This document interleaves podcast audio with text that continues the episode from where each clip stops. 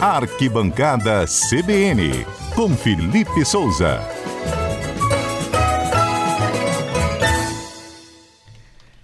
E aí, Felipe Souza, boa tarde. Boa tarde, Johnny. Boa tarde para nossa audiência. Penúltima rodada do Brasileirão, Johnny, pegando fogo e tivemos pegando algumas definições fogo. importantes aí. Pegando fogo, dá até pra gente brincar de Botafogo. pois Rapaz. é, o torcedor do Botafogo acho que é o único que não quer brincar com ninguém nesse momento, não quer saber de conversa. Não quer saber de papo, né? Isso. Tá difícil. O Zé tava me falando hoje do campeão virtual. É, Tentando explicar, né, o Felipe, o é. que, que é o campeão virtual. Vou falar que o Palmeiras ontem venceu o Fluminense por 1 a 0 e se tornou o campeão virtual, né? Porque está apenas a detalhes de levantar realmente a taça. O Palmeiras tem 69 pontos, Johnny. Três pontos à frente de Atlético Mineiro e Flamengo, que são os candidatos ao título. Vamos supor que o Palmeiras perca a sua partida e os rivais vençam, né? Atlético e Flamengo igualem a quantidade de pontos do Palmeiras. O primeiro critério de desempate seria o número de vitórias, mas todos os três teriam 20 vitórias. Então, vamos ao segundo critério de desempate, que é o saldo de gols, que é a conta entre os gols marcados e os gols sofridos. Uhum. O saldo do Palmeiras é de 31. O do Atlético Mineiro hoje é de 23 e o de Flamengo é de 15. Então, ou seja, eles teriam que superar esse número de saldo de gol. E para isso, só se a gente tiver dois resultados absurdos aí, né, Zé Carlos? Que é uma vitória do Galo, por exemplo, de 5 a 0 e uma derrota do Palmeiras de 4 a 0 né? Então, Tecnicamente, muito Ou difícil. um resultado só se o Galo teria que vencer por 15 a 0, 16 a 0. Coisa que, obviamente, não costuma acontecer no futebol. Se é, acontecesse, seria algo muito extraordinário. então, por isso a gente chama de campeão virtual, porque ainda tem chance de perder. Mas a gente sabe que é muito pequeno. É verdade. Tem que dar uma zica muito grande. Ah, sim. sim. Uma zebra. Então, dentre os principais jogos da rodada, a gente teve a vitória do Palmeiras em cima do Fluminense, que encaminhou o título. Temos também a vitória do Atlético Mineiro, o seu Galo. O meu Galo, é. Venceu o São Paulo no jogo Forte emocionante. Vingador sofreu o empate aos 45 do segundo tempo, mas aí depois o Paulinho fez o gol. O Galo foi o vice, chegou à vice-liderança da competição. Flamengo, em uma tarde emocionante no Maracanã, com despedidas do Felipe Luiz, do Rodrigo Caio, venceu o Cuiabá também por 2 a 1 né, chegando na terceira colocação. E o Grêmio, um jogo muito importante da rodada, também teve a despedida do Soares, da arena do Grêmio. Né? Ele joga mais um jogo, mas não no sul do Brasil, não perto de seus torcedores. O Grêmio venceu o Vasco por 1 a 0 é o quarto colocado. E só não complicou mais a vida do Vasco, porque o América Mineiro, o rebaixado América Mineiro, lanterna da competição, Johnny, Caramba, venceu o Bahia né? por 3 a 2 E ajudou o Vasco. E ajudou o Vasco, segurou o Bahia na zona de rebaixamento. E o Vasco agora é o 16 colocado, é o primeiro fora. Então na próxima quarta-feira precisa apenas de seus esforços para se livrar, né? Só precisa vencer. Se não vencer, vai ter que precisar ir de uma derrota do Bahia, ou se o Bahia só empatar, o Vasco pode empatar também. Ainda corre o risco de cair. Ainda corre o risco de cair. Bahia, Vasco e Santos são os clubes que ainda podem ser rebaixados, né? Teve bolão na semana passada, filho? Tivemos bolão, né? sempre tem, né? Alberto? Sempre tem bolão, Johnny. Vamos ver se alguém bolão ganhou. foi Vamos. Palmeiras e Fluminense. Palmeiras e Isso Fluminense. Aí. E qual foi o placar, gente? Foi 1 a 0 Palmeiras. 1 a 0. Vamos ouvir para ver se alguém acertou? Pra você, Adalberto. Isso. 2x0 Palmeiras. Pra mim, 3x0 Palmeiras. Murilo.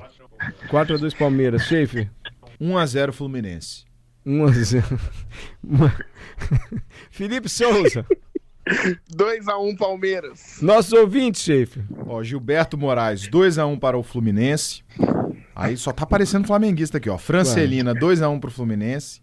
Dinho, 2x1 pro Fluminense. Aí o Marcel, que disse que tá indo numa excursão assistir o Palmeiras e Fluminense. Aí, Marcel. 4x0 pro Palmeiras. E o nosso amigo Pedro Cunha, 1x0 pro Fluminense, ó. Sabe muito de futebol, me acompanhou aqui no 1x0 Fluminense, o Pedro. E aí? Ninguém acertou. Ninguém, Ninguém acertou. Joga com placar de 1x0, né? Geralmente as pessoas costumam acertar 1x0 para um lado para o outro. Johnny, a gente tinha aí uma questão nessa partida que o Palmeiras poderia ser encaminhar o título, conforme encaminhou, e o rival o Fluminense, hum. que é rival do Flamengo. Que e galera... jamais ajudaria o Flamengo. Agora eu entendi tudo. Eu quero saber a voz do torcedor, que é diferenciada. Qual foi a postura do Fluminense? Se jogou a Vera mesmo e perdeu por 1x0? Ou se jogou com aquela preguiça, sem precisar buscar o resultado? E aí? E aí a gente nunca vai saber disso. Mas tem a voz da sabedoria aqui no estúdio. Não, que isso. Ô, chefe, comenta Análise imparcial. Por favor. Oi. O Fluminense vai jogar o Mundial de Clubes daqui a pouco mais de uma semana. Verdade. Então, assim, é uma competição muito importante, né? Vai, seria o maior título do clube se conquistasse, junto com a Libertadores, que foi campeão esse ano. E tá tendo uma polêmica muito grande em torno do gramado do estádio do Palmeiras, que é uma grama sintética, uma grama meio híbrida, e os jogadores e as comissões técnicas preocupam porque aumenta o risco de lesão.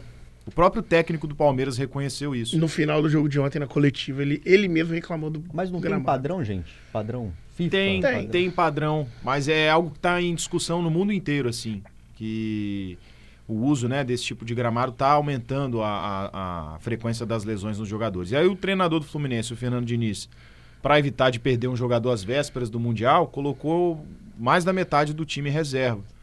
E aí o curioso do Fluminense é esse, porque mesmo com o time reserva, ele usa o mesmo estilo de jogo, aquela coisa de toque, de, de cadenciar, de começar o jogo lá atrás. Então eu achei interessante, porque mesmo sendo uma equipe totalmente alternativa, o time manteve o padrão de jogo, manteve o estilo de jogo. Em alguns momentos teve chances de fazer gol, de marcar. As duas primeiras chances de gol do jogo são do Fluminense, né, no John Kennedy. E então assim, eu acho que não jogou, ah, o Fluminense jogou pra perder, não, jogou pra bater de frente com o que tinha de material humano ali no momento, né? Porque mais da metade do time de jogadores que não são titulares, que não estão acostumados a uma sequência de jogos, ao ritmo de jogo, ao entrosamento, naturalmente você não vai ter um desempenho de excelência, ainda mais contra o Palmeiras, que é o virtual campeão brasileiro, né?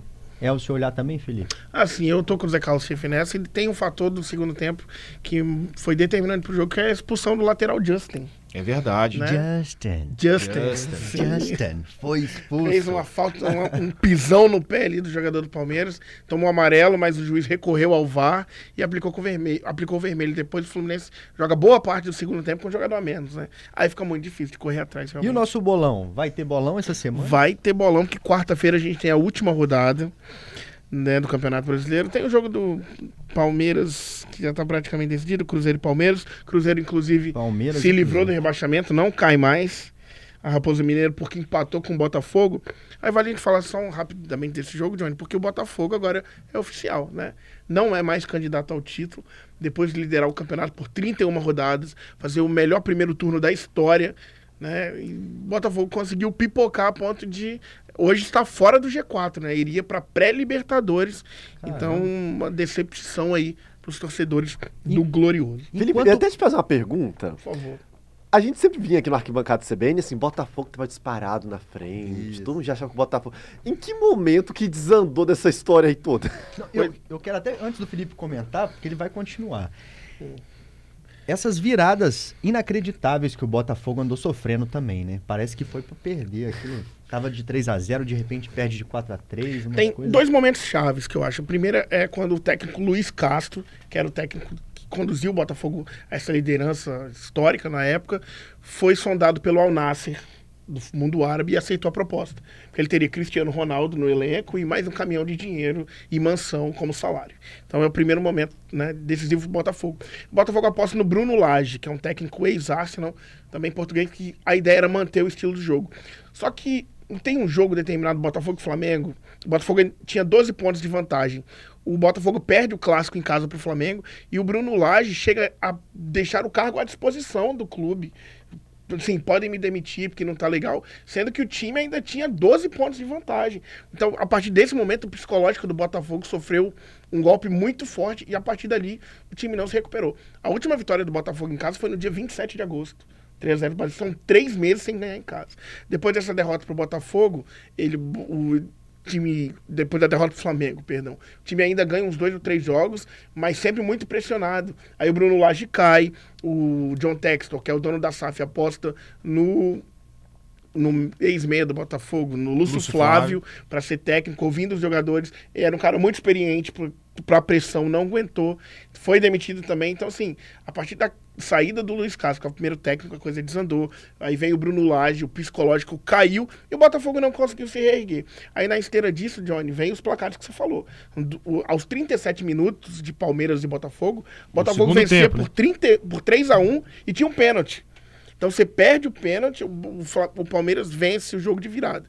Depois acontece com o Grêmio, novamente, vencendo por 3 a 1 sofre a virada. E os empates nos últimos minutos, né? Contra Santos, Bragantino e contra o rebaixado Curitiba. Caramba. Então não teve. Impressionante. Uma Porque de- ó, de desses azar, né? cinco jogos que a gente citou, Se o Botafogo tivesse mantido o aproveitamento do primeiro turno, ou nem do primeiro turno, Sim, não é se tivesse isso. ganho três desses cinco jogos e perdido os outros dois, ele estava como líder ainda do campeonato e prestes a ser campeão. Então, é assim, é o que o Felipe comentou aqui na semana passada, retrasada, e eu não esqueci. Nem se você chamasse o maior roteirista de Hollywood para traçar esse final do Botafogo, alguém seria capaz de, de fazer algo parecido. E tem aquela máxima, né? Tem coisas que só acontecem com o Botafogo. É impressionante, é impressionante. E agora, o Palmeiras? Já estava ali na disputa Então- desde sempre ou ele veio subindo O quietinho? Palmeiras estava ali no G4 desde sempre, né? E é um time muito regular. Uma marca desse time do Abel Ferreira, que foi multicampeão nos últimos anos, é a regularidade. Então o Palmeiras ganha cinco, empata um. Pra perder um jogo é um parto, perde um jogo ali e tá sempre ganhando quatro, ganhando três, fazendo boa sequência. E o Palmeiras fez isso. Na, faltando 10 rodadas pro campeonato, pro fim do campeonato, Johnny, o Palmeiras era o quarto colocado e a conta era: precisa vencer os 10 jogos para ser campeão. E não precisou. Nesse caminho, perdeu pro Flamengo, empatou com o Fortaleza e pode nem vencer o Cruzeiro, ou seja, bastou ganhar sete. Teve regularidade e que levou o Palmeiras ao título. Né? Vai Mira levar. no 10 para fazer 7, ó. E deu certo. É. Vamos fazer o bolão então? Então vamos, vamos fazer o jogo do rebaixamento? Jogo do rebaixamento. Vasco e Bragantino, que eu acho que vai ser o mais dramático E Bragantino. Você acha que... É, porque não vai ter muita surpresa. É, Fluminense né, e? Grêmio, Fluminense já não briga por nada, Flamengo É. e São Paulo também. Vasco e Bragantino, manda pra cá o seu palpite 992994297. Hoje quem começa é Murilo Marim. Qual a sua expectativa pro jogo, seu palpite, Murilo? 2x1 pro Vasco. É, Murilo disse que é muito drama, 2x1 pro Vasco, Adalberto Cordeiro, 1x0 pro Vasco. 1x0 pro Vasco. Schaefer, Eu acho que vai ser muito drama mesmo. um a um. 1x1 Isso. e 1x1 cai não, né? Depende, Depende. dos outros. res- Por isso que eu tô dizendo que vai É, ser drama. drama. Não vai acabar com esse jogo, né? e aí, Felipe? Eu vou com mais drama que o Zé Schaefer. Eu vou de 1x0 Bragantino. Nossa. Meu Deus, mãe. 1x0 é o quê? Faca no pescoço? É, É, Não, o 1 a- Vasco pode escapar mesmo perdendo. com o Galo vencendo o Bahia. eu Johnny acho- Silva. É isso. Dá 2x1 pro Vasco. Acho que eles vão ganhar ali no finalzinho, vão fazer um pênalti e vão conseguir sair Tá junto com o Murilo, então. Né? felizes e contentes. Lembrando lá. que o Vasco depende só dele para não ser rebaixado, né? Se ele vencer a partida, ele tá na Série A do ano que vem. Se- Nosso operador Murilo fora do microfone falou aqui, ó. Esse que é o problema. o Vasco contra ele mesmo. E os ouvintes, Schaefer? Vamos lá. finalizar. Primeiro palpite da Francelina, 1 a 0 para o Vasco. Gilberto Moraes colocou 2 a 1 para o Bragantino. Albertone 1 a 0 Vasco. E o ouvinte Alexandre colocou 1 a 1. Esses os palpites aqui da nossa audiência. Ou São seja, palpites bem dramáticos, né? É, É, mas- 1x0, 1x1. Poucos Uma gols. Não, e o Gilberto é, o- é o que não quer mesmo o Vasco lá, né? Foi um, parece que foi o único aí que quis que o Vasco perdesse, né? Que tá dando- Isso aí, isso aí. Vamos ver, na quarta-feira, né, Felipe? Isso aí. Sexta a gente tá aqui pra. Acho que tem que vir até na quinta, hein? É, eu tô pensando, vamos quinta. fazer Tem que uma ser mais edição- fresco, Vamos fazer né? uma edição excepcional, então? Vamos, Vamos, vamos Felipe? fazer. Que aí a gente Vamos. pega ali a Lembrando temperatura ali do É. jogo. Todos campe- os jogos acontecem no mesmo horário. O campeonato onde tudo aconteceu, né? Isso E aí. esse campeonato vai ficar marcado na história. Acompanha lá então, Felipe, as cinco telas pra gente falar o, a expectativa ali, o que, que mudou nessa tabela, que tá demais, hein? É isso Emoção aí. pura. Obrigado. Valeu, Johnny. Até a próxima. Até a próxima. A gente se fala.